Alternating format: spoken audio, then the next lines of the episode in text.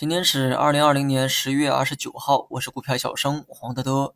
说来也怪哈，有一个特征呢，大盘呢已经持续了三天，每天呢都能在盘中啊给一个非常低的位置，然后呢再反弹到更高的地方。按照这个规律去做 T，那么相信很多人呢都变成了股神。所以说探底回升的规律呢持续了三天，但今天过后还是建议大家不要再有这样的奢望。概率上有一种说法叫做事不过三。就算明天继续重复这个节奏，那么你也不应该再有这样的预期。首先呢，讲一讲今天的这个热点板块，汽车板块啊，今年的涨势啊非常好，这个很大程度上跟政策有关。那么短短半年时间哈，平均市盈率就高达五十八倍。要知道，作为传统企业，以往的这个估值呢也就十五倍左右。那么能支撑估值走高的因素呢，无非呢就是新能源。毕竟单纯的利润提高也很难把估值拉这么高。从情绪上来讲，短期的强势局面呢，还有望延续。但如果看的是长线，那么就要从两个角度去做分析。如果公司营收中新能源车占比啊越来越高，那么这类公司啊市场更看重的是成长。但这其中呢也难免会有浑水摸鱼，或者是没能成功转型新能源的这个车企。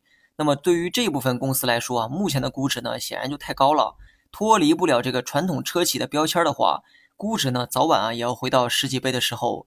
所以呢，如果只是投机的话，该板块短期呢可能还有机会；如果是投资的话，就要分辨好内在的这个属性。因为对于浑水摸鱼的公司来说，今天涨得越高，未来呢就跌得越惨。最后呢，说一下大盘。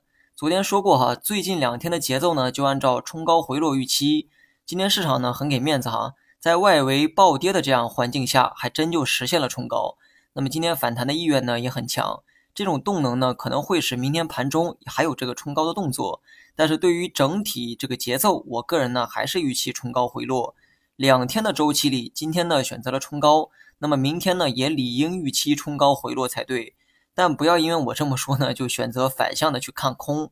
我只是表达一下短期可能呈现的这个节奏而已。如果我看到的是风险，那肯定会警示大家。就像三天前呢，我看到了机会，也做了分享一样。大盘连续反弹之后，可能需要一次小幅的整理。这种整理啊，涨跌呢都有可能，只是趋势上可能不会像前几天那样一味的去拉高。好了，以上全部内容，下期同一时间再见。